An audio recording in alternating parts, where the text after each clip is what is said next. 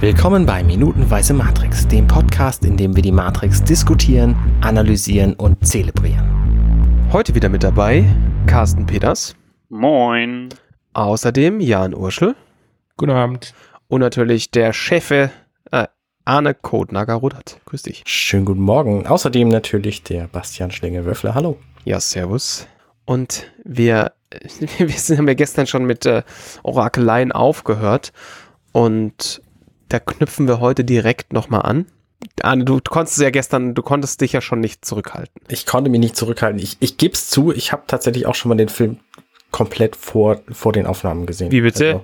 Also, Was, ja, echt jetzt? Ja, oh, ja, nee. Doch, doch. ich, ich konnte mich einfach nicht beherrschen. Der, der, der Pauseknopf war kaputt. Monolog. Morpheus, Neo sagt ihm hier, das Orakel, was sie mir gesagt hat, so. Und Morpheus sagt, halt's Maul, ich will das nicht wissen, weil das, was du jetzt gehört hast, das war nur für dich und das war das, was du hören solltest. Und das ist halt ein großer Unterschied zu, das ist die Wahrheit, was sie gesagt hat.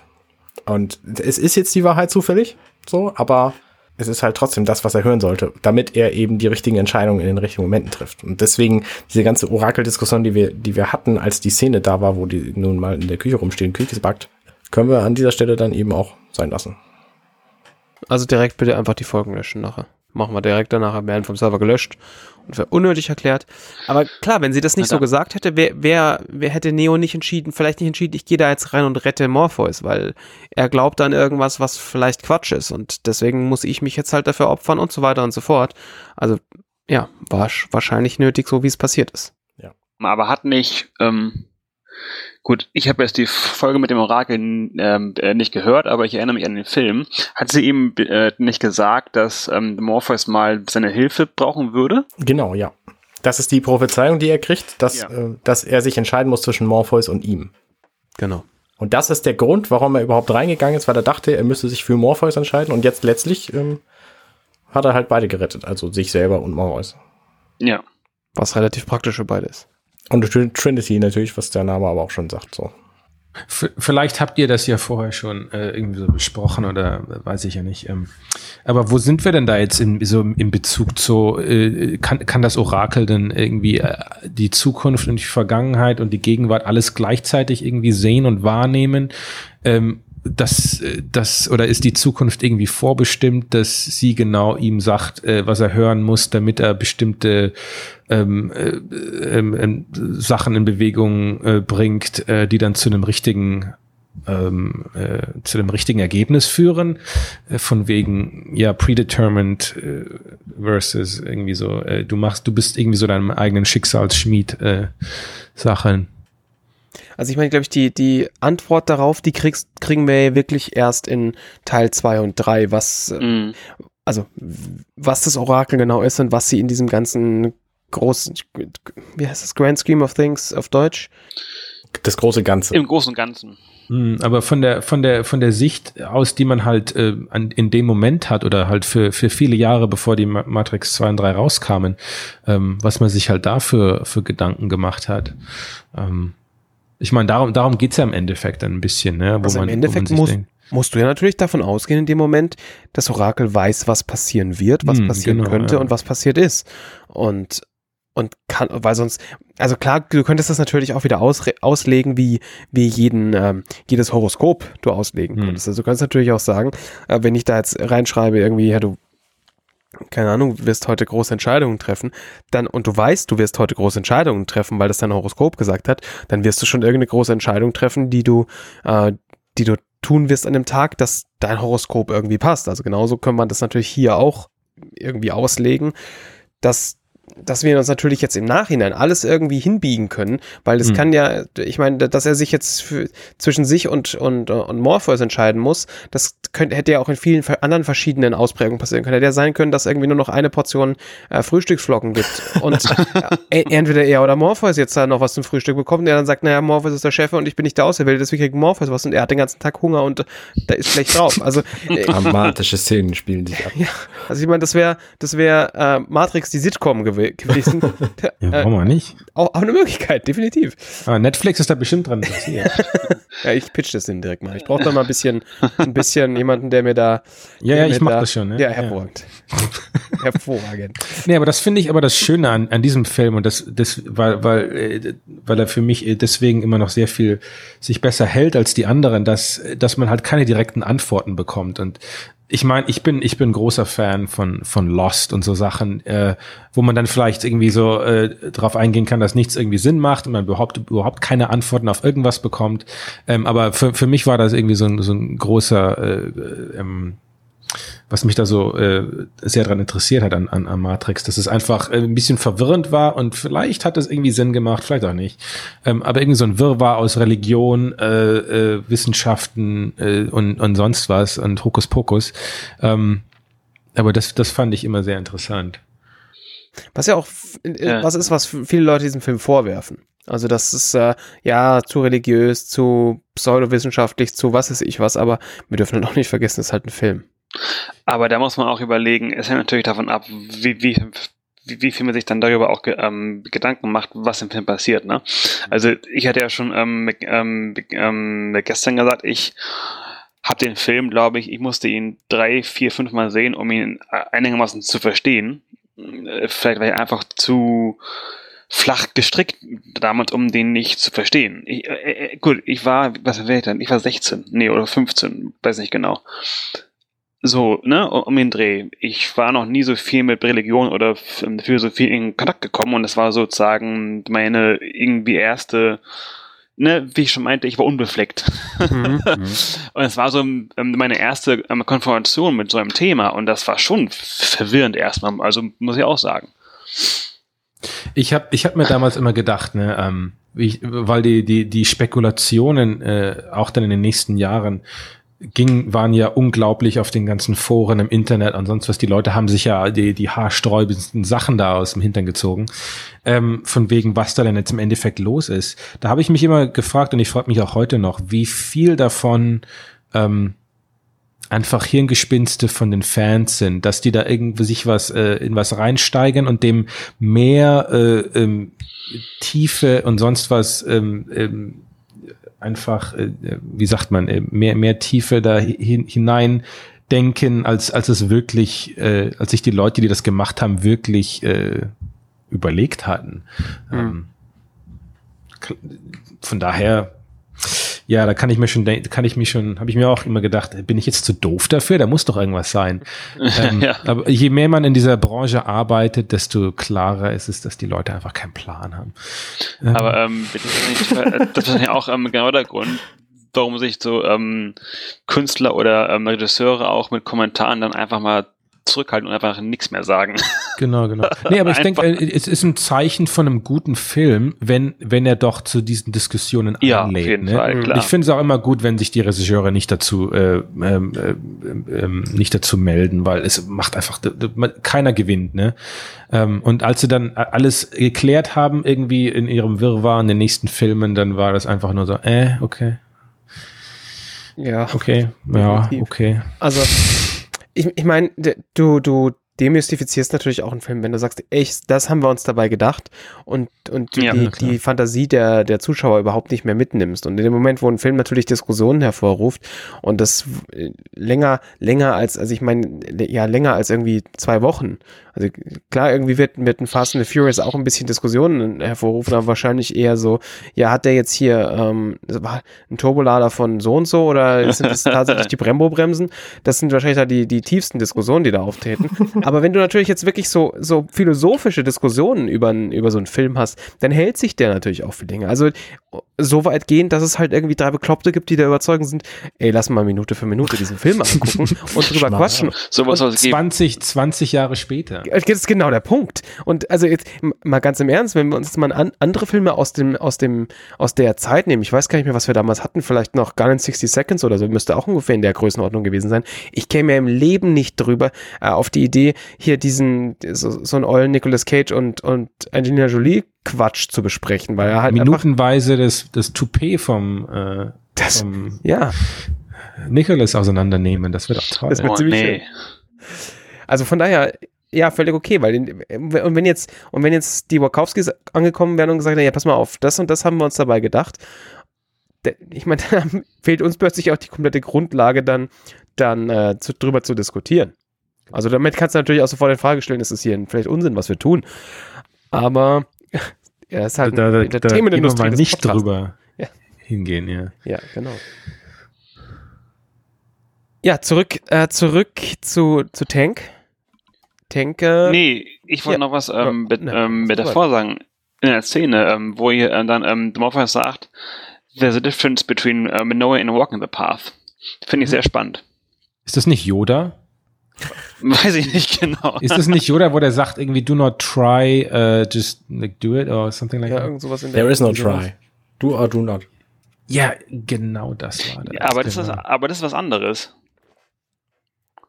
Nee, ein, ja, so ein bisschen. Also, also du, du könntest ja wissen, keine Ahnung, ähm, ähm, Knowing the Path, sehr gut. Ähm, wenn jetzt hätte ähm, Beneo gewusst, er ist von Anfang an der Auserwählte, wäre es halt ein anderer Pfad geworden, als wer jetzt dahin gelaufen ist. Ich meine, das, mhm. du kannst ja wissen, wie es geht in der Theorie, aber die Praxis ist halt noch was ganz anderes. Finde ich ein gutes Zitat. Wollte ich nur mal einwerfen. Mhm. Ja, mhm. gut. Also wenn es gerade auf keine Kommentare mehr zum Dach gibt, würde ja. ich tatsächlich nochmal zu, zu Tank springen, der sich, der sich ja offensichtlich sehr, sehr freut, dass jemand ihn anruft. Ja. Ähm, also ich nehme es da auch dem Schauspieler wieder ab, der, dass er sich da wirklich, dass diese Person sich wirklich freut, dass, dass, äh, dass Morpheus anruft und einen Ausgang braucht. Und das, er hat sich natürlich direkt drum gekümmert, weil er konnte jetzt auch nicht so krass viel tun bisher, außer einfach da sitzen und hoffen, dass sie nicht alle sterben. Offensichtlich hat er schon einen Ausgang rausgesucht in einer U-Bahn-Station. Und wir sehen wieder sein wundervolles Setup mit dem. Ah ja, vielleicht weißt du das ja einfach, weil du wahrscheinlich ja. nicht. Äh, wenn wir, wenn wir Tank von hinten sehen, dann ist, sind da ja seine ganz seine Matrix-Monitore, die sehen wir da wunderschön. Und rechts oben sehen wir einen Monitor mit so Rechtecken drauf. Was ist denn das, ja? ja, guter Punkt.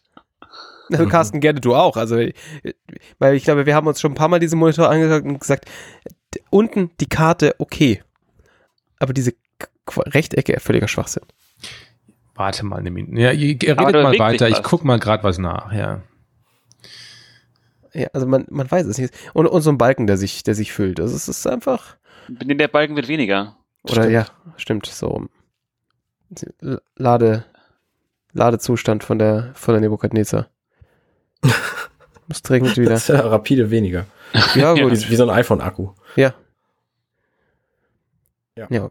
Genau, auf jeden Fall. Nee, ich habe keine, ich hab keine äh, Ahnung, was das sein soll. Zu, äh, im, im, Im Zweifelsfall irgendwie äh, hat der, hat der Ding nicht ordentlich funktioniert und das ist irgendwie so der Signal, irgendwie kein Signalbildschirm von, von dem Setup, keine Ahnung. Ähm, ich meine, so viele Sachen in den Filmen werden einfach irgendwie wenn es keiner merkt, macht macht er nichts. Ja, das sind irgendwelche Balken. Also wir haben, wir haben ja schon ein paar seltsame Screens gesehen, die halt einfach, ich weiß nicht genau, wer sowas dann an der Stelle designt, aber das ist wirklich schon so ein bisschen so. Ah. Im Zweifelsfalle keiner. ähm, nee, äh, schaut euch, habt ihr euch mal die, die 4K Blu-ray angeschaut? Vielleicht wird es dann ein bisschen nicht, klarer. Ne? Ähm, und äh, die, die hat eine sehr, sehr gute Bildqualität, muss ich sagen. Ähm, vielleicht könnt ihr da mal genau reinzoomen. Ähm, ich habe es jetzt gerade nicht hier, sonst hätte ich mal nachgeschaut, aber ähm, das wäre interessant. Ja, muss ich vielleicht dann doch nochmal doch noch mal nachholen. An meinem nicht vorhandenen 4K-Setup. Aber ist sicher alles machbar. Mhm. genau. Ja, jetzt sind wir, also er hat ihnen auf jeden Fall den, äh, den Ausgang gesagt, wo, wo der ist. Und wir sind zurück am Dach, aber plötzlich mit drei anderen Leuten, die da auch dunkle Kleidung, aber die haben wir auch schon mal gesehen. Die Dreieinigkeit des Bösen. Ja, ja, ähm, finde ich spannend. Auch eben gerade beim Gucken nochmal. äh, mit Tank hat gerade gesagt, wo der Exit ist. Und ne, im nächsten Shot sind die Agenten da und die anderen sind drei sind weg. Mhm. Wahrscheinlich sind sie, sind sie runtergesprungen, weil sie es können. Aber in der Tür, über die sie kommen, steht Exit. Also das wird vielleicht nochmal ein bisschen aufgegriffen.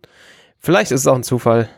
Vermutlich eher letztendlich. Nee, also das, äh, das, das würde ich nicht unbedingt sagen, ist Zufall. Ähm, es ist vielleicht nicht ganz genau so, die, die, die, die, die, die, die machen ja ihr, die filmen ja nicht in, in, in der Sequenz, ne, ja, wie, wie es dann gezeigt wird, ne? Aber ähm, es wird dann schon, solche Sachen äh, werden schon aufgegriffen ähm, von einem guten Editor, ne? Also äh, auf, das ist, ähm, auf jeden Fall ist das ähm, so gewollt, denke ich mal. In, in, in guten Filmen von guten Regisseuren und guten Editoren, die, die achten auf sowas, die achten genau, äh, wie, wie ein, eine Szene auf die nächste übergeht. Von daher denke ich schon, dass das äh, so gewollt ist. Das heißt, man hätte es ja auch closer, closer schneiden können, dass man das Exit-Schild gar nicht ja, mehr sieht, klar. oder was ist irgendwas. Was ganz lustig. Diese, aber Exit ist doch einfach der Ausgang vom Dach. Ich ja, meine, ja, schon, aber halt so. da steht halt trotzdem das Wort Exit. Mhm. Und es wurde gerade über Exit gesprochen. Also, ja, aber da würde ich jetzt nichts reininterpretieren. Nee, aber es also halt. braucht man, das, das hat ja. nur so eine, das hat eine unterschwellige Funktion für den Schnitt. Ja. Ähm, ja. Ähm, das, das bedeutet überhaupt nichts. Ähm, das ist einfach nur damit äh, für, für die, weil wir schneiden, im Schnitt, man schneidet ja von, von einer Szene zur anderen über, über grandiose äh, äh, Distanz und Zeit hinweg. Ne? Man braucht ja immer irgendwas, äh, wo sich das Gehirn irgendwie so dran klammern kann. Ne? Und ich denke, dass das, das gut, wie gesagt, gute Regisseure, gute äh, Editor machen das auf jeden Fall. Aber das bedeutet nichts. Ne? Ich gucke nur gerade ein bisschen hier, hin, äh, wer daran gearbeitet hat. Ich frage mich gerade, ähm, kennt jemand Farscape? Schaut mhm. sich das jemand an? Ja, der, der eine Kollege hier ist ja einer der, der Hauptdarsteller von Farscape, der einer der anderen mhm. Agents hier. Äh, wie, keine Ahnung, der, der, der Typ mit dem, mit der, mit der Brille. Ähm, genau, der Typ mit der Brille. Der, der, wie heißt denn der? Muss ich gerade mal gucken. Ja, redet doch mal über Paul Goddard, Agent Brown. Du hattest damals die DVD-Box von Farscape. Ich weiß Oh, meine Güte, das ist einfach genial. Aber ist halt, ist halt total Science-Fiction Muppet Show, ne? Aber ja, ist einfach super. Aber ist lustig, also ist sehr, sehr unterhaltsam. Ja. Und äh, ja. Ich sitze ja tatsächlich momentan in deiner alten Wohnung. Nochmal hier aus für um, um Referenzen zu. Ich schaue mal so, wo die ganzen, äh, wo die ganzen äh, äh, ähm, Typen abge, abgeblieben sind, die ganzen Schauspieler, ne? Mhm. Äh, das interessiert mich irgendwie. Die haben ja viele Australier für, für Matrix hergenommen. Macht der Sinn, wurde viel in Sydney gedreht. Ah, okay, das, das wusste ich nicht. Ne? Ja, ja das habe ich mich schon gerade gefragt, welche Stadt denn das ja, im Hintergrund das ist. Das ist Sydney. Ja, okay, ja, das macht Sinn. Und auch billiger, ne? Genau, ja, die hatten halt damals, damals auch sehr viel Förderung. Also das, hat, das hatten wir gestern auch schon angeschnitten. Das hat sich einfach gelohnt, Leute dahin zu karren, weil Geld. Genau, und das war ja auch kurz, es war genau zur gleichen Zeit, wo sie Farscape angefangen haben zu drehen. Okay. Das ja. natürlich sein. Ich meine, die, die, die, man sieht ja immer so ein paar, paar äh, Schauspieler hier, die, die, die kommen dann äh, in, ähm, die kommen dann in verschiedenen Produktionen, die am gleichen Ort äh, zur gleichen Zeit gedreht wurden. Und das hat einfach damit zu tun, dass die halt einfach äh, einfach da sind und dann greift man sich halt ein paar äh, Schauspieler ab, die halt gerade auf der anderen Produktion sind. ist auch billiger, ne? Klar, natürlich. Also nicht nur mal jemanden irgendwie von USA nach Sydney fliegen musst. Genau, genau. Dann sparst du dir halt einfach nochmal 2000 Dollar. Also das muss man einfach, muss man einfach mal so sehen. Genau. Jetzt spazieren die drei also aufs Dach und ähm, sehen halt da die ganzen Harnisse und was weiß ich was und sehen vor allem aber, dass da niemand mehr ist. Ja, und dann sehen wir wieder so einen sehr emotionalen Moment von Smith, den wir uns vor einer Viertelstunde Film noch gar nicht hätten ausmalen können. Mhm. Der einfach direkt sagt, zum Kotzen. Was ich ganz geil finde, weil Agent Smith ja irgendwie ein Programm ist und vielleicht gar nicht ist und deswegen vielleicht auch gar nicht kotzt. Das, ja, korrekt. Ach, ähm, mit, äh, mit, äh, mit sagt auf Deutsch echt zum ja. Kotzen? Ja. Was sagst du auf Englisch? God damn it. Okay. Also das ist äh, neutraler. Ja. Ich, ich würde jetzt sagen, wie auf Deutsch verdammt. Aber mhm. es, es, ist vielleicht zu äh, unemotional. Ich, ich glaube, im Englischen ist schon dieses ähm, so ein gepresstes God damn it schon sehr äh, wirkungsvoll. Ja. Also ich schaue mir gerade nochmal so Spiegelungen in der Brille an, weil die sehen mir nicht so aus, als wären da nochmal Spiegelungen draufgekommen worden. Sondern das wären echte Spiegelungen, aber man sieht tatsächlich ausnahmsweise mal keine Crew. Zumindest nicht die Menge der Crew, die man schon in anderen Shots gesehen hat. Ja, sieht man die? Oh, sehr cool. Aber das ist ein schwarzer Haufen. Also bei dem einen, da wo, wo er die, wo er sein Bondage Gear in der Hand hat, da sieht man tatsächlich, glaube ich, seine Hände, die dieses Zeug in der Hand haben aber vielleicht hat sich da auch der, die, die, Kamera, wurde die Kamera unter eine Decke geworfen oder so, man weiß es nicht genau. Also man sieht tatsächlich, äh, man sieht tatsächlich öfter mal irgendwie Crew in Spiegelungen, wenn man genau hinguckt. Also das ist natürlich auch wieder so ein, so ein, so ein, ja, so ein, Opfer des Frame-by-Frame-Guckens, weil normalerweise achtest du natürlich da nicht drauf oder bist auch nicht in der Lage drauf zu achten, ob man da jetzt zufällig gerade eine Spiegelung gesehen hat. Also ich meine, die, die, die berühmteste Spiegelung, da hatten wir drüber geredet, ist, als sie vor der Tür von der, vom, vom Orakel stehen und, und einfach die Kamera äh, die, man sieht die Spiegelung des Türknaufs und die Kamera ist halt in so einem, in so einem Stück Stoff versteckt, da wo ne, die Krawatte von Morpheus drauf gemalt ist. Ja. Wo man einfach sieht, okay, da, Sehr cool. das hätte man sicher, das hätte man sicher anders machen können, aber das, so war, das war halt relativ realistisch so. Das hat halt einfach echt ausgesehen und die Person konnte halt gleichzeitig auch noch den Türgriff anfassen oder Türknauf anfassen, ohne dass, dass, ähm, ohne dass man das halt in CG nachbauen musste, was sicherlich scheiße ausgesehen hätte. Genau. Und ähm, wir haben hier, wir haben hier eine, so einen Teil des Dialogs ist, äh, dass die, dass sie die ihre Position jetzt gefunden haben. Genau, denn die Maschinen, also die, die Agenten haben offensichtlich einen Tracer laufen gelassen, wo ja ganz am Anfang des Films vor mhm. 112 Minuten drüber gesprochen wurde, ähm, dass, es, dass es sowas gibt. Und sie wissen jetzt, wo die sind. Und mit die meine ich an dieser Stelle die Nebukadnezar. Also, ja, das habe ich auch gerade gedacht, ja genau. Das ist schon ähm, schon ein beträchtlicher Nachteil für unsere Helden. Genau. Und sie sagen, und da kommt jetzt gleich nochmal ein kleiner Diskurs, weil ich dann noch eine Frage dazu habe. Und das ist der einzige, der einfach der einzige Enker ist, den ich gefunden habe in den Minuten, die wir heute haben. Sie sagen gleich, äh, die, die Squiddies sind bereit und dann wird gesagt, okay, lass mal, lass mal los, lass mal loslegen. Mhm. Und ähm, zu den Squiddies habe ich nochmal eine Frage, ähm, Jan, weil wir haben da, wir haben da in dem Zusammenhang ein paar Mal drüber geredet. Wir, wir überlegen uns, denken uns jetzt mal kurz, wie so ein Squiddy aussieht. Wir denken mal kurz, wie die Nebukadnezar aussieht. So ganz konkret, wie würde denn sowas laufen? Jetzt kommen, jetzt sagen die, die Wachowskis, wir wollen, wir wollen das, wir wollen diesen Film drehen. Und jetzt müssen natürlich die, muss das irgendwie besonders aussehen wie, wie läuft denn das jetzt? Kommt jetzt der Regisseur zu jemandem wie dir hin und sagt, pass mal auf, ich hätte gern ein Schiff, mach irgendwann mal oder pass mal auf, ich hätte ich hätte gern ein Schiff und diese Squiddies ähm, und das, ich brauche folgendes. Wie, wie läuft sowas in der Regel ab? Also es, es, es, gibt, es gibt so viele verschiedene Wege, wie man da am Ende da dran kommt. Äh, zum einen gibt's halt Regisseure, die, sehr, die sehr gut äh, ähm, das schon selber visualisieren können. Es gibt so Leute wie, wie Ridley Scott oder sowas, die haben, die haben schon so viel direkt in ihrem Kopf drin, die können das sehr gut äh, ähm, ähm, ausdrücken und die haben eine sehr genaue Vorstellung, wie sie das haben müssen, haben möchten. Ich weiß jetzt nicht, wie das bei den Wachowskis war. Ähm, es, es kann aber auch so sein, dass der Regisseur einfach absolut keine Ahnung hat. Es kann sein, ja, hier, wir brauchen ein Raumschiff. Ähm, fliegt, und, fliegt im Untergrund, mach mal, ne? Mhm. Ähm, es kann auch so sein. Ne? Und dann liegt's halt wirklich bei den, bei den Designern, irgendwas Gutes rauszufinden. Ne? Natürlich ist es jetzt nicht nur ein, ein, ein Typ, der das macht. Ne? ne manchmal ja. ist es nur ein Typ. Ne? Mhm. Ähm, besonders in den 80ern, da war das, in den 70ern, 80ern war das so, dass mehr oder weniger ein Designer den ganzen Film gemacht hat. Ähm, das ist ja heute unvorstellbar. Ne? Ähm, von daher kann das sein, dass es wirklich das irgendwie so das Trademark von einem so einem Designer war. Ne? Aber es gibt einfach so viele Leute in dieser in dieser Produktionslinie ähm, ähm, ähm, Linie drin, dass es halt einfach unmöglich wird zu sagen, das war jetzt genau der und der hatte die Idee, ähm, weil da ist der der der Production Designer, der einfach alles ähm, der alles was was was halt visuelles angeht, äh, von dem ist der der Boss und dann gibt's den Art Director noch zwischendrin und die mhm. ähm, ich meine, wenn ich jetzt zum Beispiel, sagen wir mal, die Wachowskis kommen und sagen, ich möchte das gerne haben und der hat, die haben so Tentakel und bla bla bla.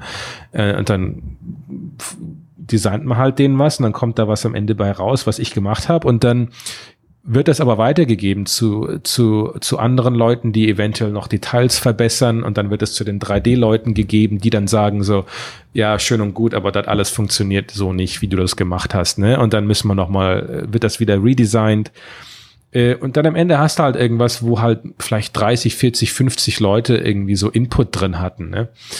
Ähm, und dann sagt der eine, ja, du hast, hast es so schön groß äh, gemacht, aber ich kann äh, meine, zum Beispiel bei der Nebukadnezar ist es natürlich sehr ähm, wichtig, dass du zum einen die, die, die Außenhülle designst mit den ganzen äh, Pads und den ganzen äh, ähm, äh, Zeug und das hat eine bestimmte Länge, eine bestimmte Größe, damit die das Modell bauen können. Ich meine, ich glaube, die haben da eine, eine Miniatur für gebaut, ich denke mal schon. Ähm, und dann muss das auch in CG nachgebaut werden für diverse Szenen. Und dann musst du auch, muss das auch irgendwie Sinn machen, weil die bauen ja äh, ihre, ihre Soundstages, die bauen ja diese, die, die, die, die Sets für das in, für das Innendrin von der, von dem Raumschiff auch. Und das braucht eine bestimmte Größe, eine bestimmte Dingens, damit die Kameras reinpassen, damit die, die Leute reinsetzen können und sonst was. Und dass das halt auch stimmig aussieht und dass das halt irgendwie die Exterior und Interior Sinn macht, ne? Und dass vielleicht nicht 100 Prozent das passt, aber dass die Leute das halt einfach so glauben. Ne? Und ähm, von daher, wie das genau da ablief, keine Ahnung. Aber es kann, es kann sein, es war nur ein Typ, es kann sein, es waren 50. Ne? Und es ist ein sehr, ist ein sehr äh, organic, also sehr, sehr, ähm, ja, das kann, kann sonst wie funktionieren, aber ja.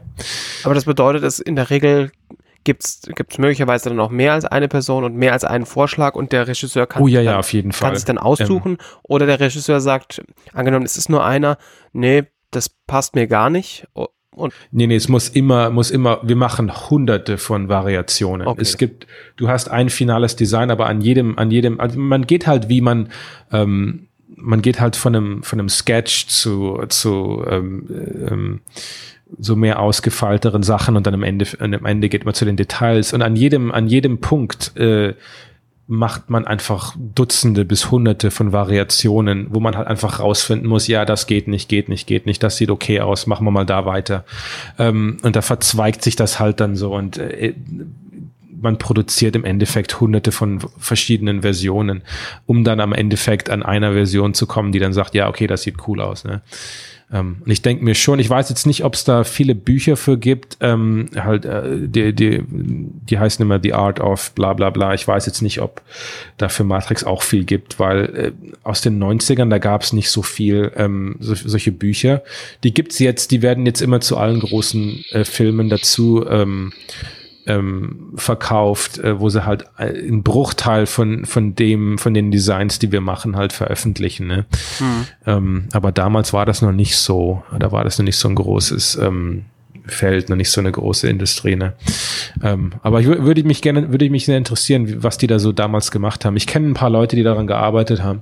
Ähm, die sind natürlich jetzt schon legendär, weil das war ja, wie gesagt, vor 20 Jahren, als die da daran gearbeitet haben. Aber ähm, ja, ja. Okay, also dann, äh, weil das ist ja tatsächlich auch was, da hat man einfach keinen Einblick drin. Also, genau.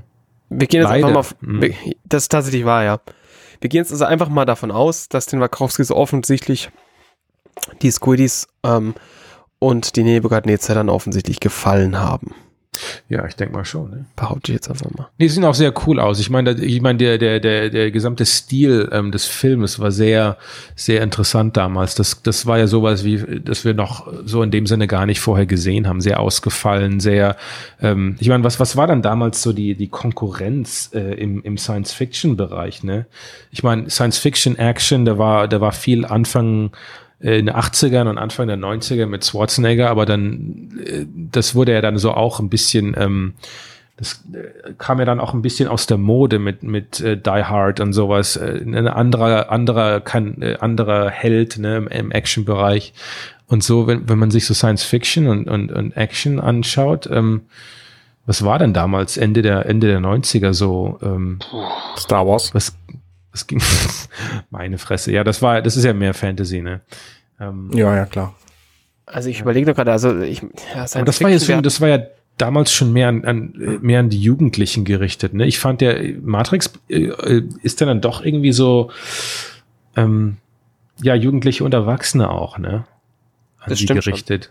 Also ich meine, die, so andere Sachen, die zur selben Zeit rauskamen, war ja irgendwie so so ähm, solche Geschichten wie wie Dark City oder Existenz. Ah, ja. Die, Dark ich meine, die haben wir damals auch ja. angeguckt, die aber halt alle irgendwie so in dieselbe Kerbe äh, in dieselbe Kerbe schlagen. Also das das einzige was was wo ich jetzt wo mir jetzt so einfällt ist was was war denn so Action und und und Sci-Fi war sowas wie Universal Soldier. Das ist ja, äh, das ist halt eine ganz andere, das ist wirklich eine ganz, ganz andere Kategorie. Also ich, ich meine, das habe ich damals auf eine besondere Art, ähm, auf eine besondere Art ja auch gemocht, weil es halt ich meine, der, der Independence Day hat ja so den, den Science-Fiction-Blockbuster eingeläutet. Ja, ähm, ja, kann man sagen. Ähm, so generell in, in, in den 90ern dann. Ähm, und das war ja so der Blueprint für, für viele der folgenden Filme, dann so Deep Impact und Armageddon oh, und ja, wundervoll. Käse da, ne? Aber das war dann doch sehr, ähm, ich, ich denke schon, dass Matrix da schon eine, so, eine, so, eine, so eine Nische, so eine neue Nische sich äh, ja, äh, eingekauft hat, ne? Mit, mit, mit dem, ja, mit, wie gesagt, mit Science Fiction, mit Action, das jetzt nicht irgendwie, ähm, das war ja auch damals, ich denke, ich meine, Star Wars war ja irgendwie ab sechs Jahren freigegeben, ne? Matrix war ab 16.